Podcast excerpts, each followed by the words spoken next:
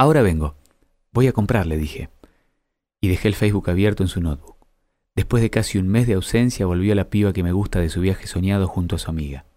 En ese mes, además de extrañarla a horrores y tratar de cumplir la tarea que me dejó a cargo, me dediqué a conversar con viejas amigas de la vida. Ella violó mi intimidad y encontró una charla en el Messenger donde yo invitaba a tomar una birra a una conocida. Tuvimos una fuerte discusión, la primera desde que estamos juntos.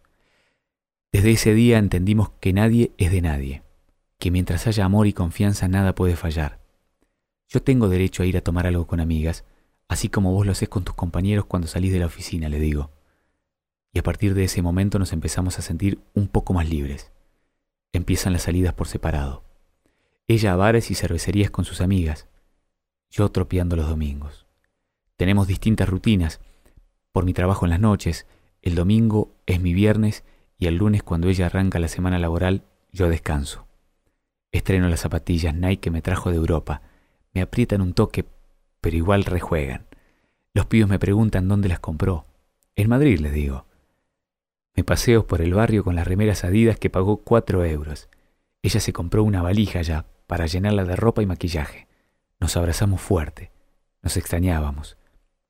Hay personas que son como un domingo. Pueden parecer depresivas y aburridas, pero siempre estás esperando a que lleguen para descansar de todo lo que está mal.